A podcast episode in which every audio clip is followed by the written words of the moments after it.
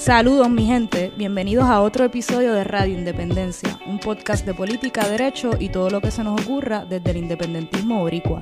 En el programa de hoy, Andrés y yo conversamos con el activista Tito Román sobre su trayectoria política y sus proyectos cinematográficos. Suscríbete a nuestro programa a través de Apple Podcast o SoundCloud. Déjanos una reseña de 5 estrellas en iTunes para ayudarnos a llegar a más gente. Y síguenos en Facebook, Instagram y Twitter para mantenerte al día sobre lo que pasa en Puerto Rico. Que lo disfruten. Saludos mi gente, bienvenidos a otro episodio de Radio Independencia. Nuevamente con ustedes Andrés González y como siempre la compañera Adriana, Adriana, por Gutiérrez. Colón. Adriana todavía no tiene luz. No, todavía. ¿Tú ¿Cuán- tienes, tú tienes luz, Tito? Sí, por suerte, en la Vamos calle a- Sol. Vamos a darte la bienvenida. ¿Tú tienes luz? y soy de los agraciados. Ah, no.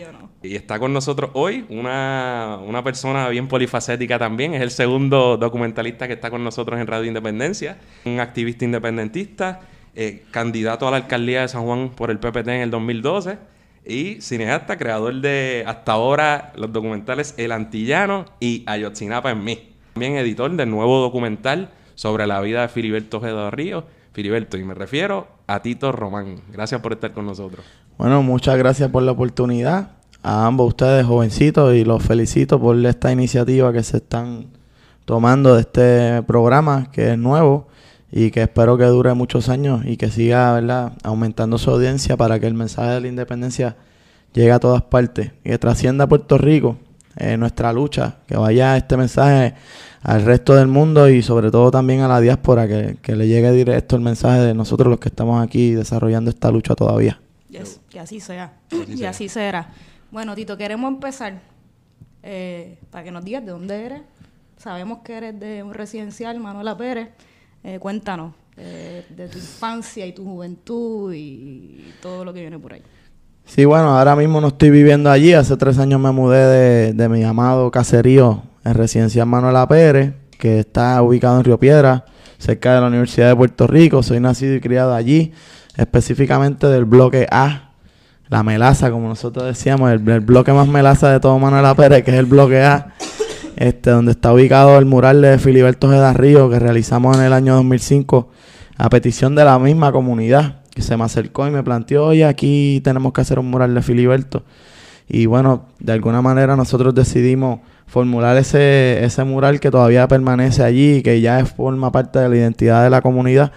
Decidimos formular un mensaje más amplio con el cual eh, toda la comunidad se pudiera identificar, que era el tema de, de la represión en contra del pueblo en general, la represión contra los caseríos, eh, la utilización de la fuerza de choque en, en la- en las comunidades marginadas, el asesinato político, la, la utilización de la fuerza de choque también para reprimir las luchas sociales, las luchas de los trabajadores y las trabajadoras. Y pues nada, conceptuamos ese mural en el 2005 y está ubicado allí en mi comunidad, Manuela Pera, así que los que no conozcan ese mural todavía está vigente allí desde el 2005, lo celebramos. Este, están bienvenidos a nuestra comunidad, que, es- que es una comunidad muy cariñosa. Bien acá, Tito, ¿tú naciste en una familia independentista?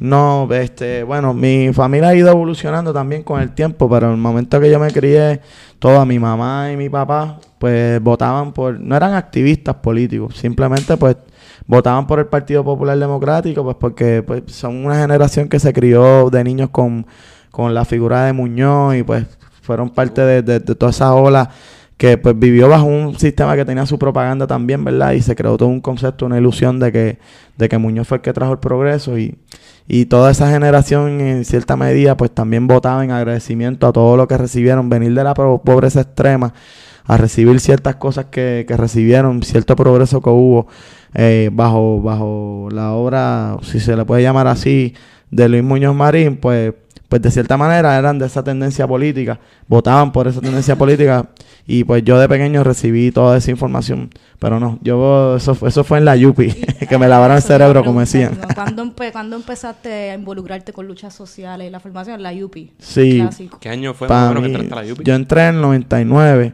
justo, ¿verdad? Eh, bueno, a David Sanes en Vieques muere en abril y eso a mí me impactó esa noticia de, de David Sanes, me impactó, yo estaba en cuarto año y fíjate, yo de cierta manera yo había vivido en Estados Unidos y yo le llevaba la contraria a mi familia. Me acuerdo que hubo un referéndum, creo que lo impulsó Rosselló. Entonces hubo un debate, exacto, hubo un debate. Yo estaba viviendo en Estados Unidos en ese momento, viví en El Paso, Texas, eh, con mi mamá y mi padrastro, que era militar. Yo vivía en una base militar que se llama Fort Bliss, ahí en la, en la, en la frontera con, con, con Ciudad Juárez. Y entonces eh, ahí se, ese referéndum, pues tuvimos unos debates, los puertorriqueños que estábamos allá. El debate era que éramos lo mejor para Puerto Rico, si era la independencia o era la estadidad. Y yo dentro después de mi mentalidad colonizada, de todo el miedo que me habían metido desde pequeño, pues yo apostaba a que la estadidad era mejor para Puerto Rico. En ese momento yo, siendo un, un adolescente todavía en escuela superior, exacto, no tenía formación política, lo que tenía era pues los cuentos de miedo que que tradicionalmente nos, imponen. Y, pues yo apostaba por eso y de cierta manera en un momento dado, un lapso corto, podemos decir, cuando yo regreso en cuarto año, yo tenía esa posición y, defendí esa posición, pero inmediatamente cuando veo lo que está pasando en Vieques, me impacta y no puedo creer lo que está sucediendo en Vieques de que la Marina por más de 60 años utilizaba ese terreno para hacer prácticas militares, para bombardear nuestras playas tan hermosas, destruir nuestras tierras y encima de eso enfermar a nuestra gente con cáncer. Y eso fue como que un, despertar increíble en mi conciencia. Y se combinó también con un profesor, el profesor Canino, que fue de las primeras personas que me habló de la figura de don Pedro Albizu Campo. Y me habló de las luchas que daban los universitarios en los 70 contra la presencia del ROTC, el servicio militar obligatorio y toda esa combinación de por un lado la lucha de Vieques y por otro lado el descubrimiento de información que yo no conocía y no es hasta, la hasta que llego a la Universidad de Puerto Rico y me enfrento a toda esta historia, pues yo cambio inmediatamente mi pensar político y lo desarrollo, ¿no? Empiezo a cultivar, empiezo a leer, empiezo a investigar quién era Albizu, me sorprende la historia de Albizu, lo que le hicieron y pues en cuestión de poco tiempo empecé a cambiar, empecé a chocar con todo, no solamente con mi familia, sino con mi comunidad, con los panas de la barbería, con los panas del caserío. Decían, ah, te lavaron el cerebro en la yupi. Y bueno, yo siempre les tenía una respuesta. Yo decía, bueno, sí. Tú cuando te levantas, ¿verdad? Tú te lavas la boca, tú te bañas, tú lavas tu ropa, ¿verdad? Toda la semana tú lavas tu ropa. Pues bueno, el cerebro hay que lavarlo también porque está contaminado. Y pues sí, me lavaron el cerebro en la yupi y deberían lavar el cerebro a todo Puerto Rico porque tenemos el cerebro contaminado. Y bueno, así fue como fui defendiendo mi postura y bueno, con el tiempo fui ganándome el respeto, ¿no? De, de, mi, de mi propia familia y el entendimiento también porque se abrieron los espacios de discusión y muchas veces pues los debates los ganaba yo porque yo investigaba y tenía datos, tenía fundamentos y ellos simplemente era puro fanatismo. ¿Y en qué grupo militaste, si alguno, en, la universidad? Sí, bueno, ya ahí mi, mi, primera experiencia organizativa este, fue participando en la Federación Universitaria por Independencia porque la compañera Laura Rivera, que en paz descanse, eh, la hija de Tato, Rivera, Santana, este, ella, ella era una líder importante en la FUPI. Tato Rivera fue también presidente de la FUPI en su momento. Sí, y entonces Laura, su hija, era líder en ese, en ese momento y estaban reclutando personas para la desobediencia civil en Vieques. Y entonces había una mesa que se llamaba 100 por Vieques. Y me acuerdo, como si fuera hoy, Laura estaba sola en la mesa, ahí frente al centro de estudiantes de la YUPI, y yo me la acerqué y yo le dije, explícame qué está pasando aquí. Y me dice, estamos reclutando estudiantes universitarios para hacer desobediencia civil en Vieques. Y yo, apúntame ahí de inmediato. Estamos hablando ya en el 2001, ya yo tenía mi trayectoria, eh, ¿cómo se dice? Siendo cercano a los, a los movimientos estudiantiles, pero no pertenecía a ninguna organización. Había participado en algún piquete, alguna marcha, pero estaba en la periferia. Y sobre todo me interesaba mucho por, por tomar los boletines, los distintos periódicos. Para esa, esa época yo diría que fue gloriosa en la historia contemporánea, por, de, en la historia contemporánea del movimiento estudiantil, porque Existían varias organizaciones que hacían un buen trabajo de base. Existía en ese momento la Organización Socialista Internacional, la OSI, que estaba muy activa, eh, con Carmen, Roberto, Barreto, otras personas, eh, ¿verdad? Que eran, que eran muchos y eran muy buenos. Existía también el MST con, la Unión de Juventud Socialista, los JS. Existía la FUPI y existía la Liga Juvenil este, de, que era dirigida por, por Jorge Farinachi Hijo. este, Jorge Farinachi Fernó. Y, bueno, pues yo recibía toda esa, esa literatura de distintas publicaciones que hacían todas esas organizaciones y eso fue empezó a ayudarme a mí en mi formación política. Empecé a consumir el periódico Claridad, bastante. Para mí el periódico Claridad fue fundamental en mi desarrollo porque todas las semanas yo leía y aprendí un montón de historias de forma fácil y, Y corta. siempre gratis en la Yupi, que uno lo cogía gratis allí. Era. Sí, Y lo que este, no leías en, en ningún otro periódico por ahí. exacto. Sí, y te pregunto en qué, en qué organización, porque también, obviamente, la FUPI tiene una tradición histórica y uno entra a la. Es, es un poco bien chistoso porque cuando uno entra a la Yupi, eh, a todos, ¡ah! no, están con los fupistas. Bueno, y, y Sí. obviamente la FUPI existe y en alguna, por ejemplo, para mis tiempos también en Mayagüez, yo creo que ese capítulo estaba bastante activo. No era ya para, ¿verdad? Para cuando yo estaba en la Yupi, no era la organización que llevaba la voz cantante. Eh, Había otro grupo, además de la JP, había otro grupo, la Unión de Juventudes Socialistas, ciertamente la UJS, eh, digamos, en los últimos 15 años ha tenido un rol bastante activo sin, Sí. sin que dejen de existir estas otras. Sí, pero en ese momento todavía la FUPI era la organización más sólida. Tenía varios capítulos a nivel isla y tenía más militantes que la, que la JS. De hecho, me acuerdo, y los panas de la JS lo saben porque después yo pertenecía a la JS, ellos me reclutaron. La JS se alimentaba de la, de la FUPI porque la JS es una organización cerrada, no es una organización abierta. La FUPI era una organización abierta que convocaba sus reuniones y tú podías llegarle y formabas parte. Para tú formar parte de los JS había un proceso de reclutamiento, ya los militantes de los JS te habían puesto el ojo y habían visto que tú eras un militante, te hacían pasar por un proceso de reclutamiento si, si ellos se interesaban en ti. No era como que ellos te convocaban a una reunión y ya eras parte de los JS. Y eso dice mucho también del trabajo histórico, ¿verdad? Y de aquellos años de la FUPI que hasta el día de hoy la gente en el imaginario eh, puertorriqueño, particularmente los no independentistas y los que no militan más activamente, la FUPI sigue siendo el, el, El cuco. estándar. Sí. Y bueno, nada, eh, pues, pues gracias a Laura me recluta en, en ese movimiento de 100 por pie que hago de Sovinza Civil en el 2001 con un grupo, ¿verdad? Que entramos de 20 estudiantes y caemos presos en la federal. Y estando preso en la federal es que yo como que le hago el acercamiento a los compañeros que estaban ahí en ese momento, entre ellos Antonio Guariones Torres, y, eh, y, y le digo, mira, yo quiero formar parte de la FUBI. Y entonces me dijeron, pues mano, pues seguro que sí, eres bienvenido. Pero nada, vas a tener que esperar a que salga para pasar por el, por el proceso. Y pero mientras tanto, puedes ir orientándote con Tato Rivera Santana, que se va a quedar aquí preso un par de días más.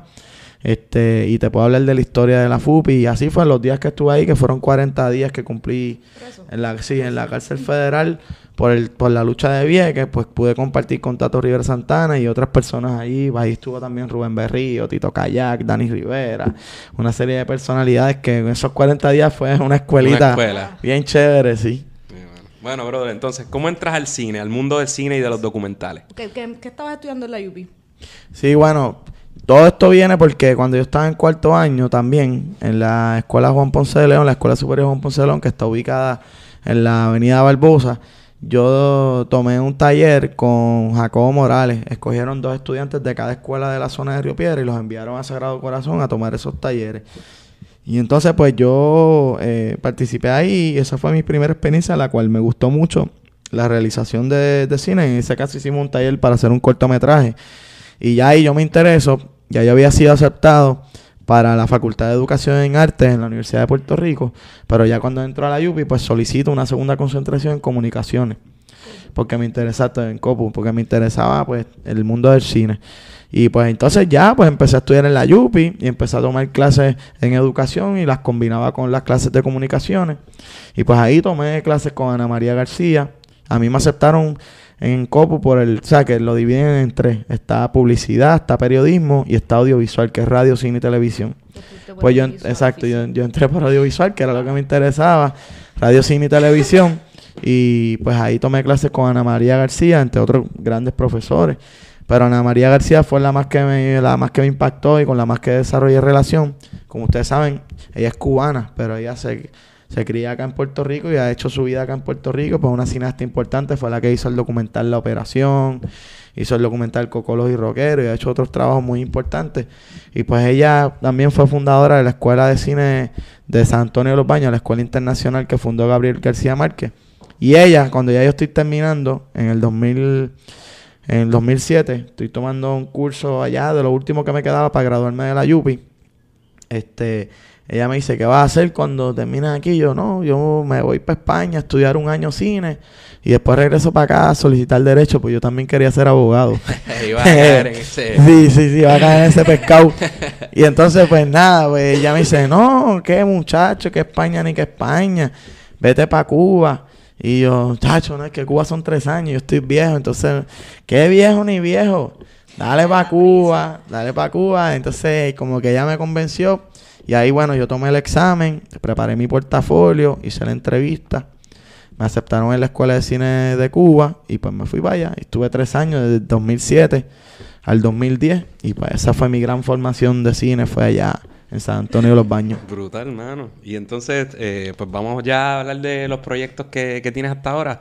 Eh, mano, los desde hace tiempo yo he escuchado de, los, de, tus documentales, no había tenido la oportunidad de verlo, era algo que desde siempre, ah, quiero verlo, quiero verlo. Y los vimos como preparación para esta, bueno, tú habías visto algunos yo ya. Los vi, yo los vi hace y, tiempo. Mano, vi a Yotzinapa en el cine y el antillano lo vi hace Y tiempo. el antillano, los dos, son tremendos proyectos, pero, ¿verdad? Te felicito porque la un poco el, propósito que nosotros tenemos con este podcast, además de vacilar y hablar de temas actuales, de política, temas serios, de una manera más, digamos, digerible, porque la M y lo que se discute por ahí es, tacho, bien difícil de soportar.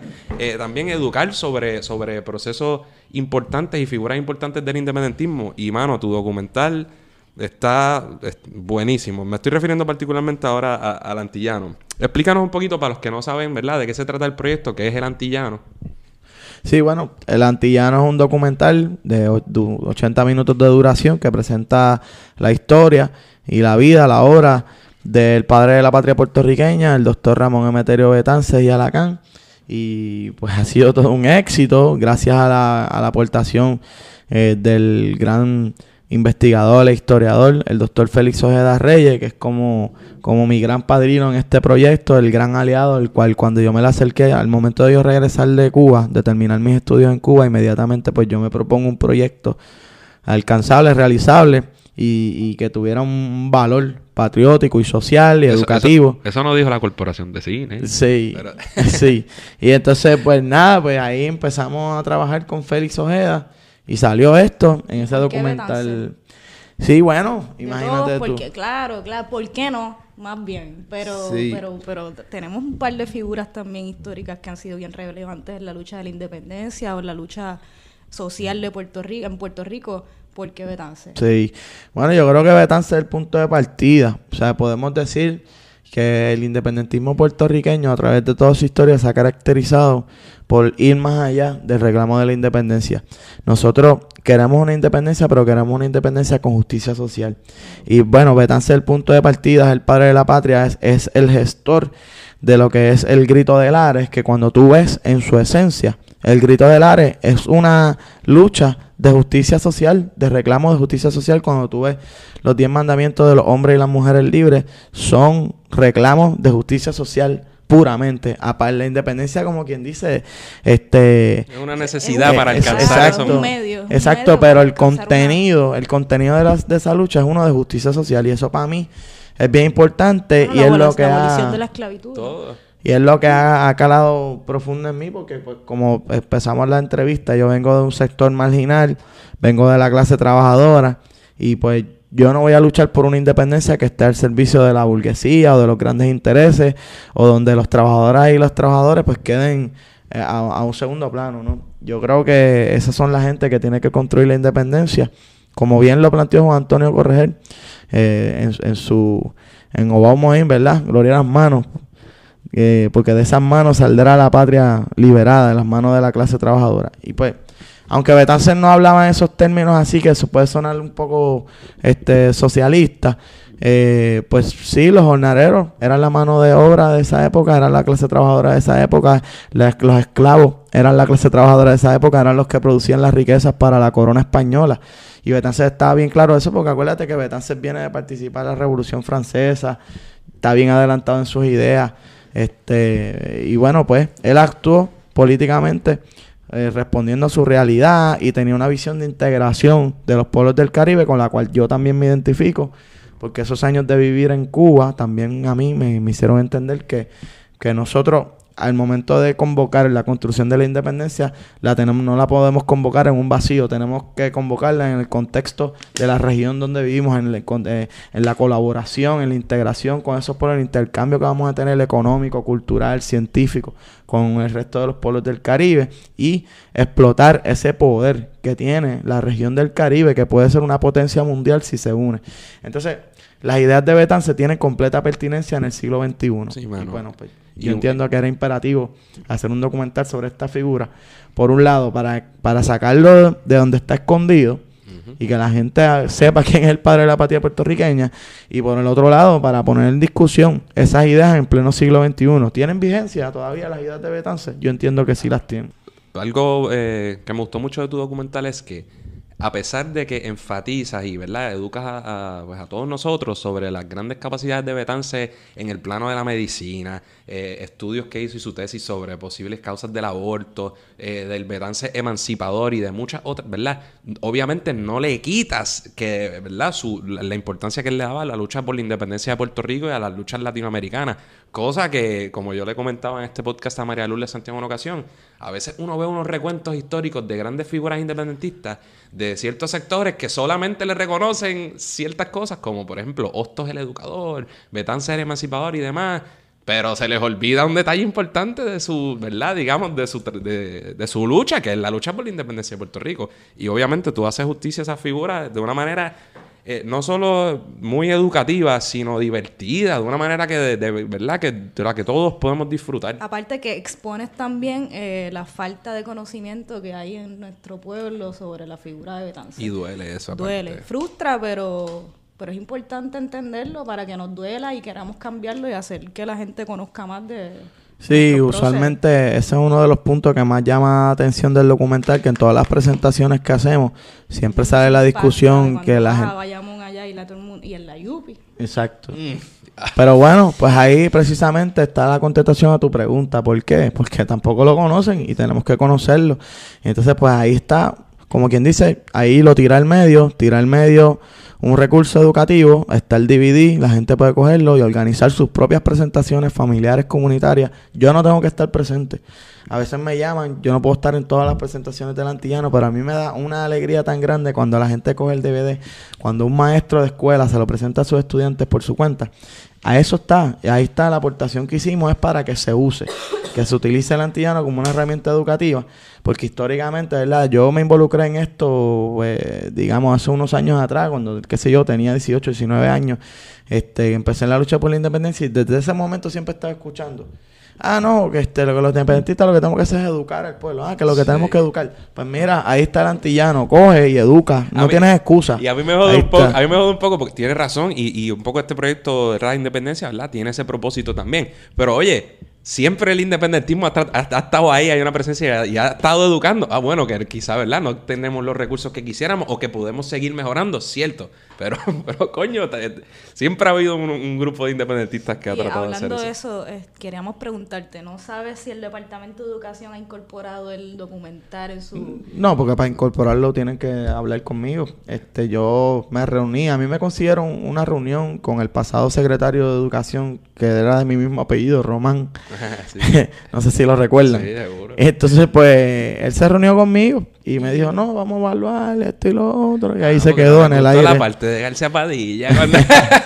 bueno, la hubiéramos podido editar porque lo importante era que le llegara el mensaje de Betance a los, a los jóvenes. Y bueno, le presentamos también el disco porque aparte del documental hicimos la banda sonora, Betance suena así, que también es un recurso educativo porque cada canción tiene que ver con una temática, con un pensamiento de Betances, con algún suceso histórico.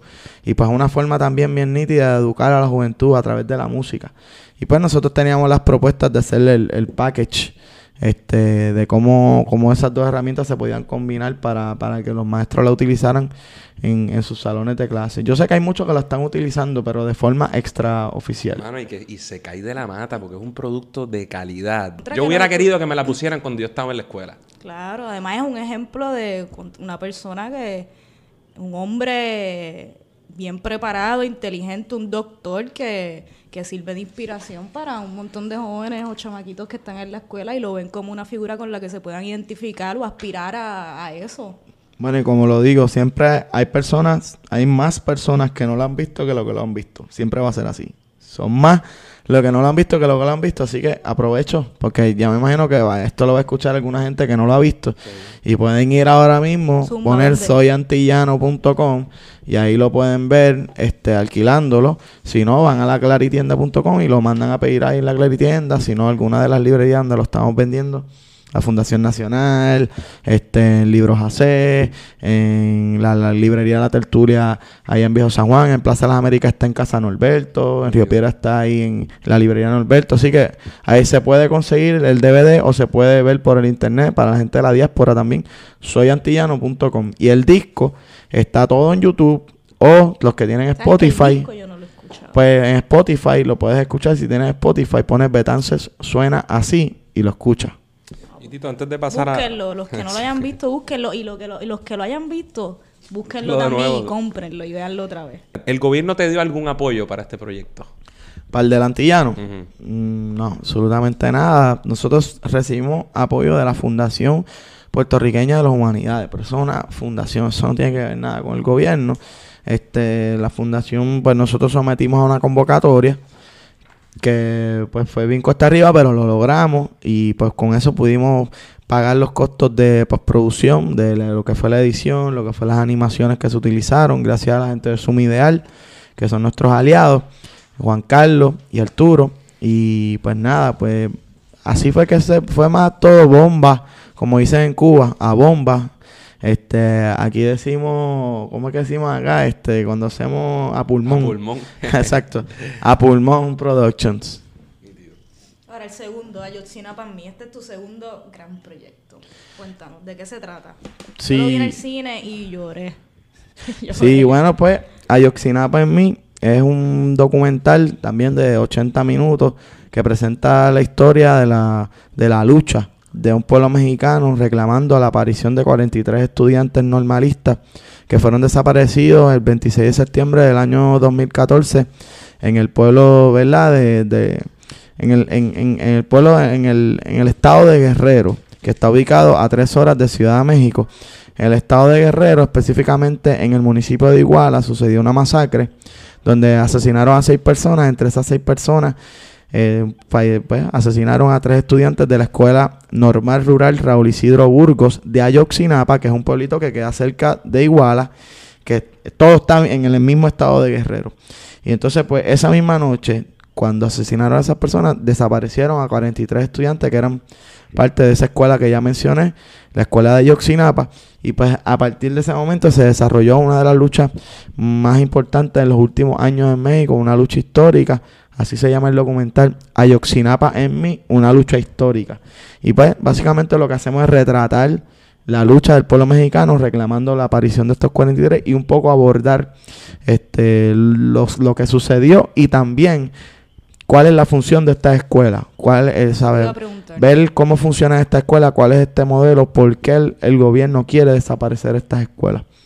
Y pues básicamente de eso trata el documental. Es un proyecto de solidaridad internacional, porque bueno, tú dices, pero eso es de México, porque tú caes ahí.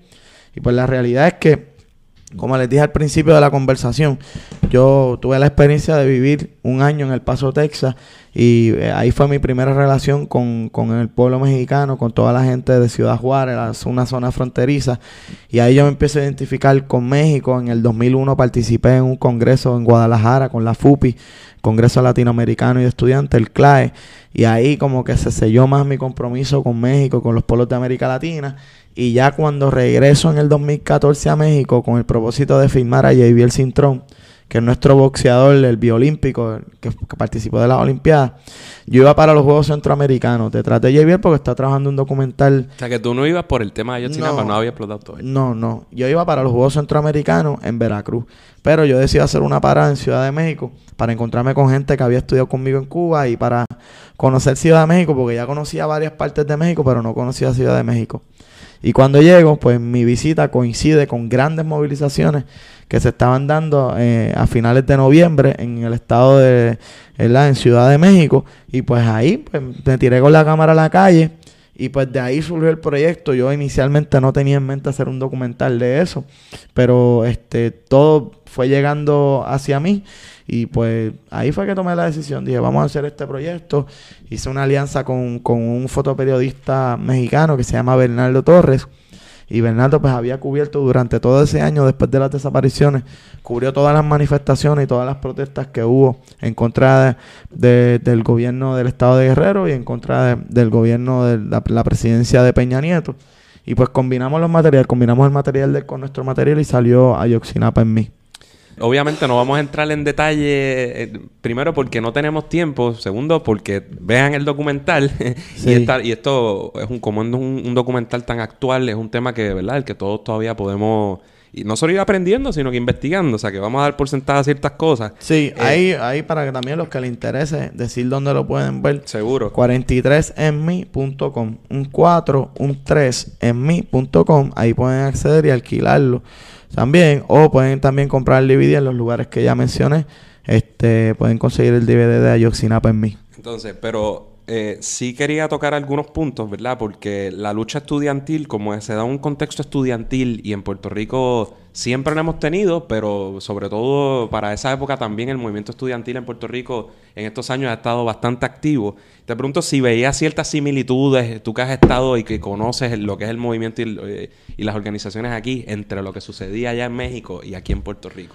Sí, hay muchas similitudes, pero también hay una realidad eh, que pues los, niveles de, lucha y de organización allá son mayores a los que podemos tener acá.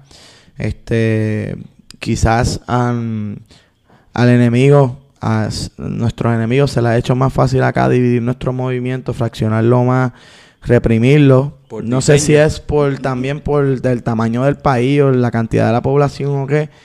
Creo que eso tiene un factor a evaluar también, pero la realidad es que México es un país que tiene una tradición de lucha increíble, a pesar de la represión también, este, una tradición de lucha increíble, y pues eso también se refleja en sus movimientos juveniles, en sus movimientos estudiantiles, sobre todo los de las normales rurales, que son muy, muy, muy organizados, muy combativos y muy disciplinados.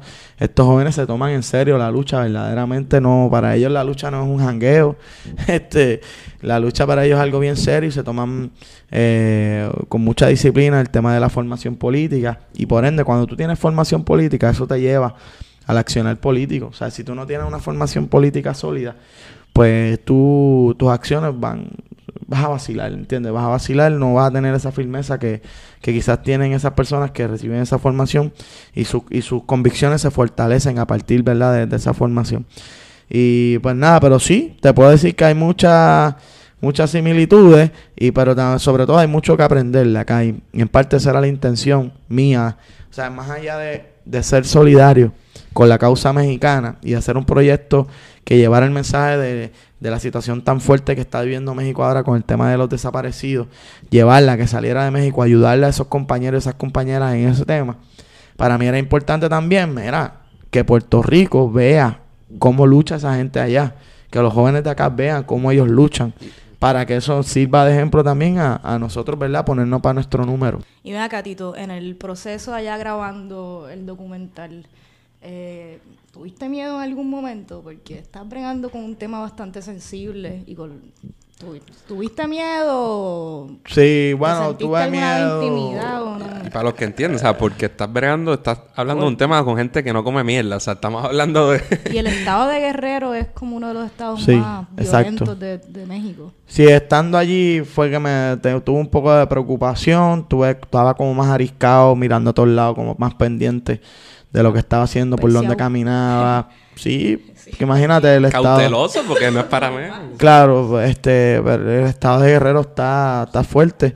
Y, y pues ahí sí tenía más, más preocupación que la que podía tener en Ciudad de México. Pero allá Pero todo tranquilo. Todo se quedó en preocupación, nunca pasó. Nunca pasó nada, no, no, no pasó nada. O sea, en una de las de las guaguas en que me transporté, este, pasó en dos ocasiones. Parece que los militares hay como unos, unos retenes que pues hacen una eh, obligan a, los autobuses que están ah, se detengan, se detengan y entonces ah, pues entonces los, pasó dos veces que los, militares subían a la guagua caminaban hasta el fondo y yo estaba sentado justo al frente y me, me pedían identificación a mí.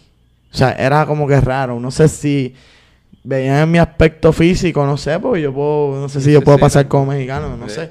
Pero me pedían y me lo pidieron dos veces y me preocupó un poco que me dijeran, bájate aquí.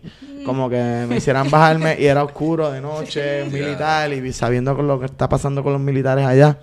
Me preocupó mucho. Yo tenía la cámara también, que me dijeran que tú tienes en esa cámara, que vieron lo que estaba haciendo, pero no pasó nada. y al presente, ¿ha, pasado, hay noticias nuevas sobre los desaparecidos en Ayotzinapa o todo sigue igual? Todo continúa igual, la lucha de los padres eh, los familiares y los estudiantes de las normales continúa exigiendo la aparición, pero sobre todo exigiendo justicia, porque el, Estado mexicano lo que ha hecho es lavarse las manos y proteger a los criminales. Y entonces, pues ese reclamo de justicia es el más fuerte. La esperanza, ¿verdad?, de, de que aparezcan con vida está, porque un familiar tú no le puedes decir que está muerto hasta que no haya prueba de eso. O sea, si no hay prueba, de que fulano está muerto, tú no puedes decir que está muerto, porque entonces, ¿a base de qué tú estás diciendo que está muerto? De que no aparece. Entonces México tiene un referente histórico, al igual que otros pueblos de América Latina, donde ha habido casos de desapariciones, pasan 20 años, pasan 30 años y de momento la persona aparece. Entonces, a partir de ese, de ese, de ese referente histórico, que en el mismo caso de la, de la masacre de Tlatelolco, hubo personas que las metieron en calabozos al norte de México y no aparecían. Y ya los habían, alguna gente los había dado por muerto y a los 20, 20 y pico años aparecieron vivos. Y tú como padre, si no te enseñan el cuerpo, yo me imagino que tiene que ser una tortura mental de, Exacto. inexplicable. Pero bueno, los, los familiares y los estudiantes se han llenado de valor, no han aceptado las ofertas de dinero que el, el gobierno mexicano ha hecho para, para calmarlos este y pues continúan con su lucha. Y por lo tanto como ellos continúan con su lucha pues nosotros tenemos que continuar en nuestra campaña solidaria. Pues Tito, el, tu último proyecto, eh, háblanos un poco del documental Filiberto y en qué calidad estás participando de ese documental. Sí, bueno, el documental Filiberto este, presenta la historia de Filiberto Ojeda Río, uno de los líderes principales del Ejército Popular Boricua, los macheteros, este, se le pudiera decir el padre, el padre de la, de la lucha clandestina en Puerto Rico. indiscutible la, la, obra de Filiberto en ese aspecto, en ese tipo de lucha revolucionaria. Eh, es fundamental y pues en ese documental nosotros presentamos quién era Filiberto en su aspecto humano, pero también cómo él decide abandonar la música, decide abandonar la trompeta para incorporarse a la lucha revolucionaria desde la clandestinidad en Puerto Rico y ejecutar toda una serie de acciones que, marcaron la historia de Puerto Rico y que fueron respuestas a toda la agresión del imperio de los Estados Unidos y de la derecha cubana también eh, hacia, hacia la lucha por la independencia de, Puerto Rico. Sobre ese detalle te tengo que interrumpir. Es que lo sabía, pero es que acabo de leerme un, el libro de la, la contrarrevolución cubana en Puerto Rico y el caso de Muñiz Varela Excelente, mano. El que tenga la oportunidad de leer ese libro que te, te detalla específicamente, digo, ¿verdad? Todos sabemos, pero ah, de verdad que es ilustrador la, el impacto que tuvo pues, la, la, la contrarrevolución y, ese, y esa emigración cubana. Desafortunadamente, la derecha terrorista, no solo sobre la izquierda, sino el independentismo. Este, y el impacto que todavía tiene. Así que, mano, el que pueda conseguirse ese libro, altamente recomendado. sí, yo, a mí me lo regalaron. Tengo, está en la fila para leerlo. Tengo que leerlo. Yo Perdona que, te interrumpa. Travieso. ¡Ah! Eso para lo último. Eso para lo último, nada, pero vamos a cerrar, ¿verdad, Filiberto? Este.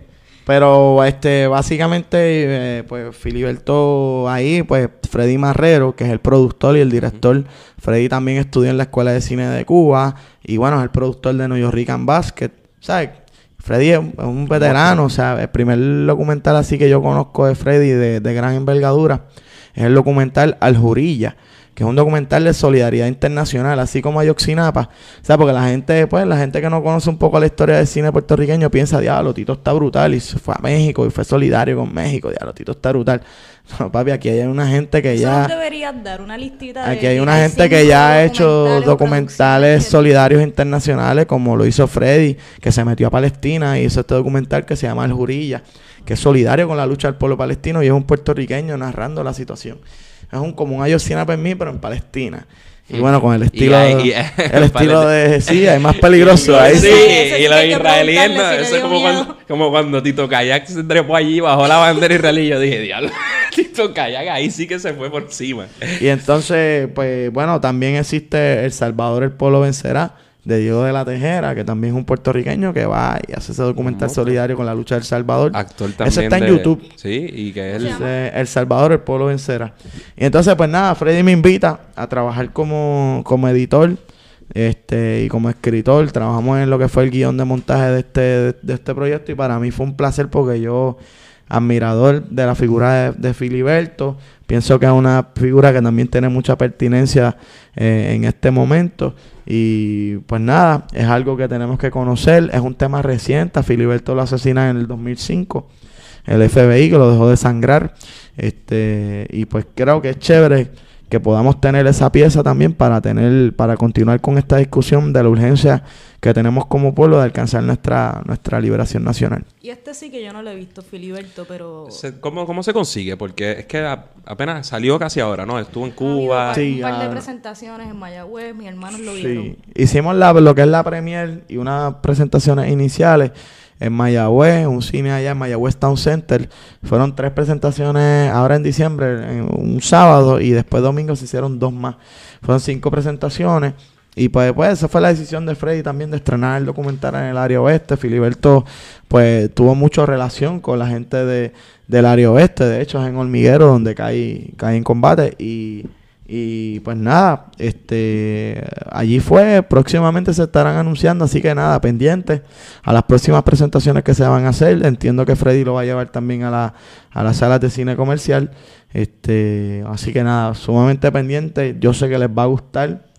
Eh, un trabajo bien logrado. La gente que fue a Mayagüez les gustó, comentaron muy bien. Así que nada, coming soon. Nítido. Entonces, más allá de los documentales, Tito tiene una trayectoria, ¿verdad?, de activismo que eh, desde hace ya unos añitos.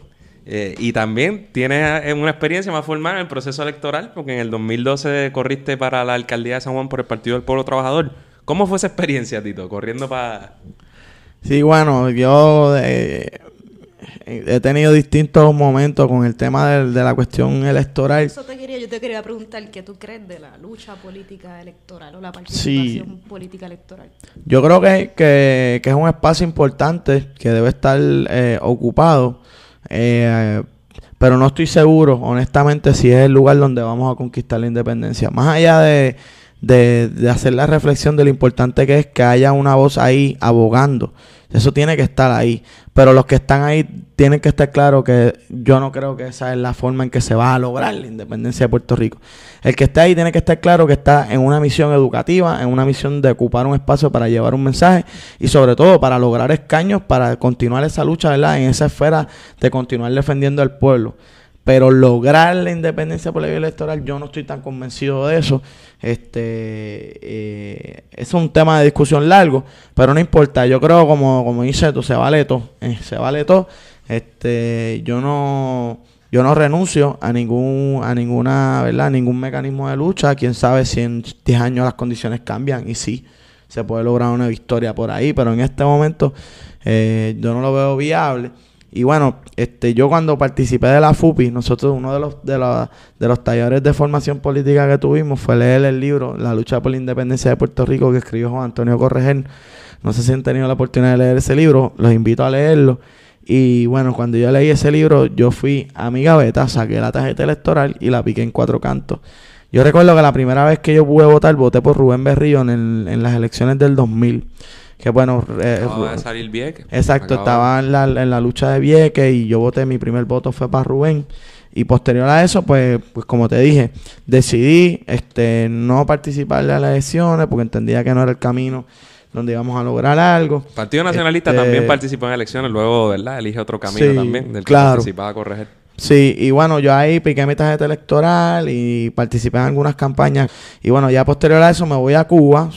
Su, también todo lo- el movimiento eh, de las victorias que se dieron en América Latina. Uno empieza a ponerle el ojo a esos movimientos, este, pues que deciden escoger esa ruta, pero bueno, son países libres también, un poco diferentes en una colonia. Pero a pesar de eso, pues en, esos tres años que estuve viviendo en Cuba me sirvieron para reflexionar y llegar a otra conclusión, que es, que es la que tengo en este momento, que no descartar ningún método de, lucha ni medio de lucha, respetarlos todos, valorarlos todos y sacarle lo mejor posible a todos. Y entonces, pues ahí ya cuando regreso, eh, pues mm, participo en lo que es la creación del Partido del Pueblo Trabajador, soy uno de los fundadores, porque entendía que pues, en términos de estrategia, eh, tenemos que abrir un poco más eh, lo que es eh, el espectro de la lucha, ¿no? Si nosotros queremos luchar por unas reivindicaciones sociales y lograr resolver el asunto de la condición colonial de Puerto Rico, tenemos que buscar una forma estratégica en cómo convocar a la clase trabajadora, que en su mayoría son creyentes de la estadidad y son creyentes del Estado Libre Asociado. Entonces yo entendía que era estratégico participar en un proyecto amplio de la clase trabajadora, yo no dejando de ser independentista, porque siendo independentista formaba parte del proyecto porque era un proyecto amplio en el cual participaban independentistas, estadistas y estado libristas. Y yo sin dejar de ser independentista podía estar en el PPT y, decirlo así públicamente y defender eh, lo que yo creía. Eh, desde mi posición, ¿verdad? Como, como independentista. Y bueno, pues nada, los compañeros y las compañeras de ese momento, en el 2012, entendieron que pues, yo tenía que ser candidato. Yo no estaba de acuerdo con eso al principio, pero todo el mundo estaba insistiendo ahí.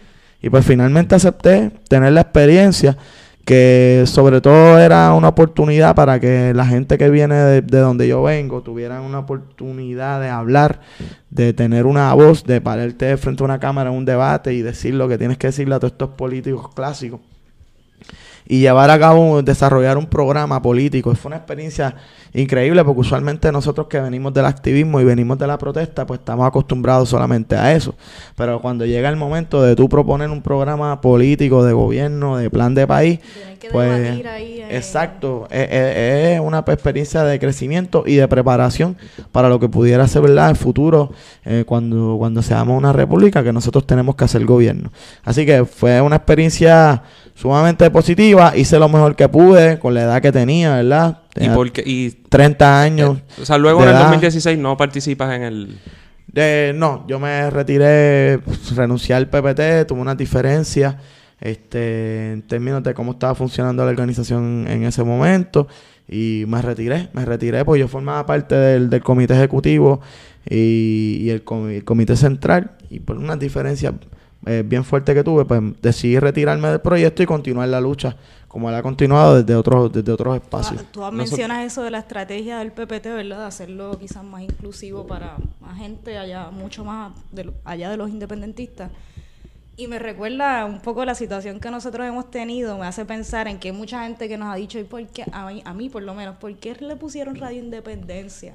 ¿Por qué no le ponen otro nombre? Porque entonces el público. Medio progreso, era eso. Bueno, porque queremos y entonces Andrés y yo pensamos, pues contra, porque la idea también de nosotros es que la gente no, le tenga miedo a la palabra independencia. nosotros, ¿verdad? Obviamente, como Pipiolo, tenemos unas diferencias. Yo sí creo que es importante que haya un partido y que, que nos, ¿verdad? Que que aboga abiertamente y que defiende, no que, no que solo ¿verdad? uno pueda ser independentista, sino que sirva como facilitador de ese proceso y empujar ese proceso, sin, sin, obviamente, dejar de tocar otros temas y adelantar otros temas de justicia social, de, de todo, y, ¿verdad? Y que, que toque temas del ambiente, temas de la clase trabajadora.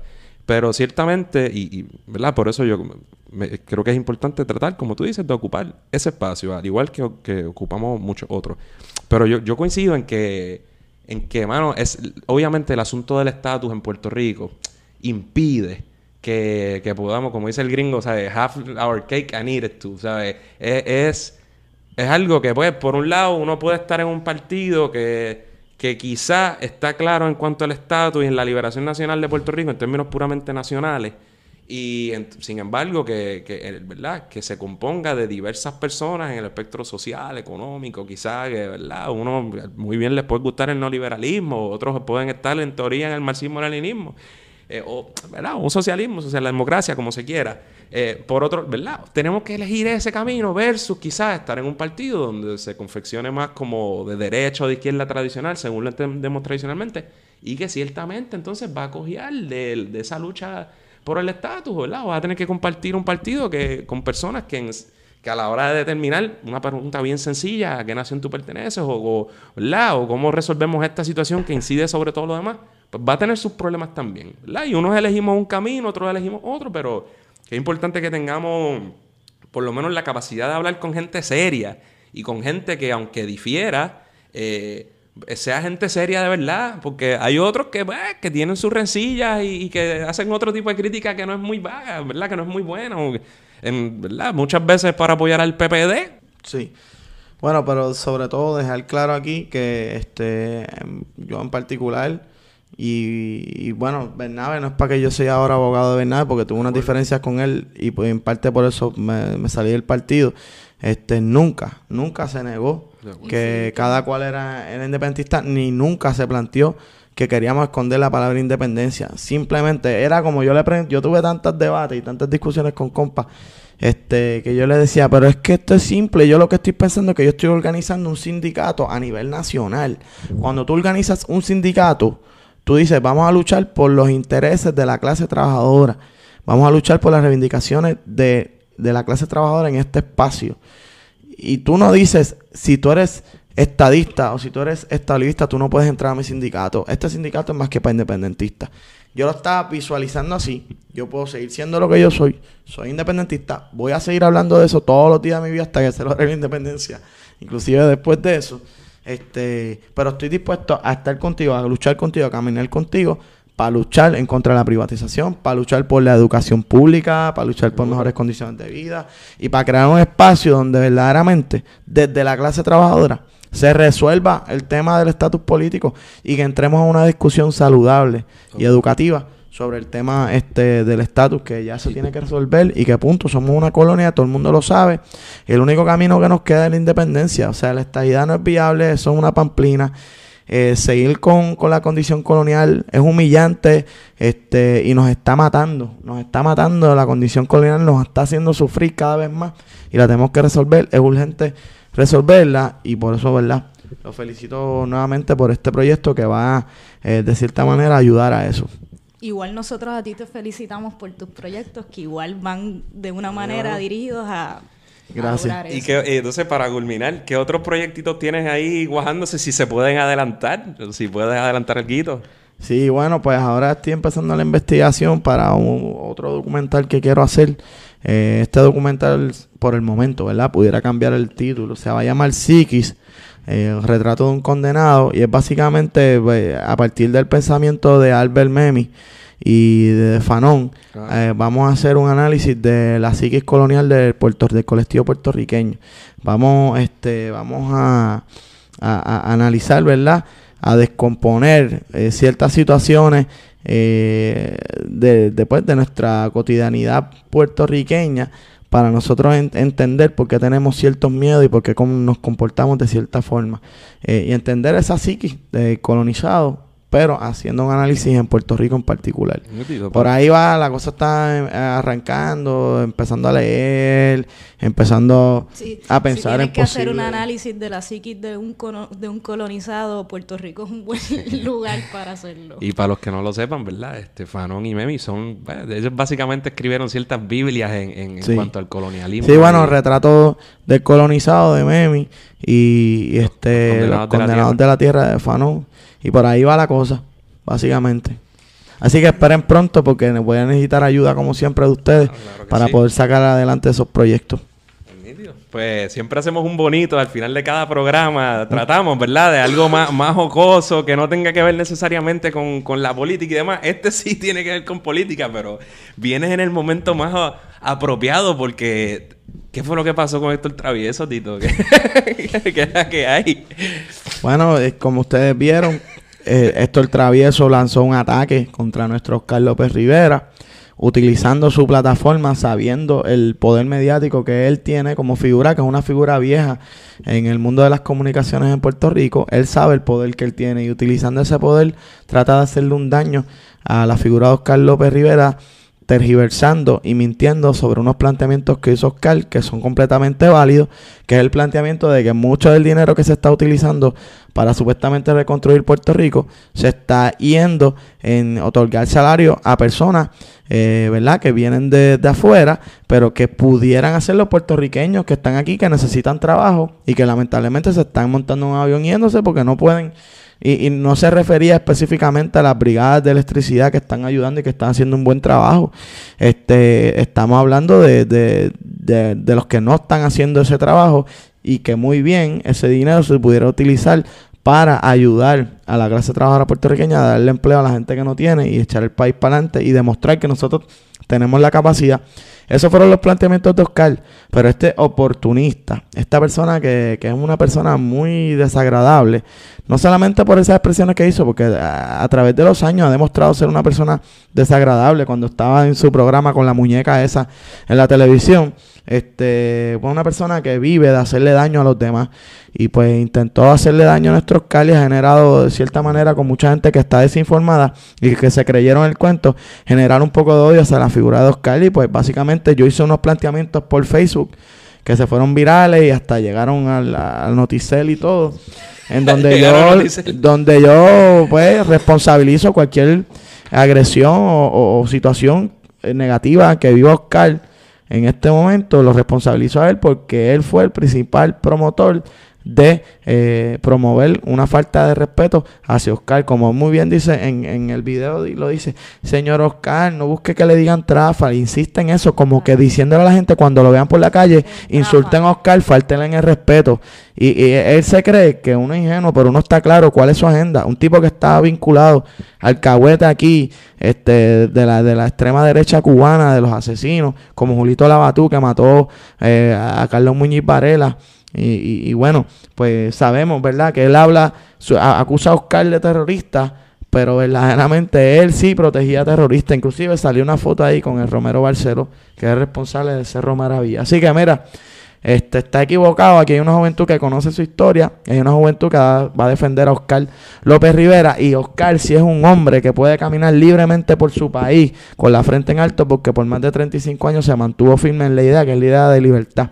Esa idea de libertad que Travieso le quiere negar a Puerto Rico, la que quiere para Cuba, que supuestamente quiere para Cuba, yo no sé, porque Cuba es un país libre, no es colonia de Estados Unidos. Él le quiere negar ese derecho al pueblo de Puerto Rico que, le quede claro que donde quiera que ponga el pie, ahí le vamos a salir y le vamos a decir lo que pensamos. Ah, bueno, Tito, pues muchas gracias por estar con nosotros, brother. Mucho éxito en eso. Dale, muchas gracias. Nos vemos por ahí en la Sanse. Gracias.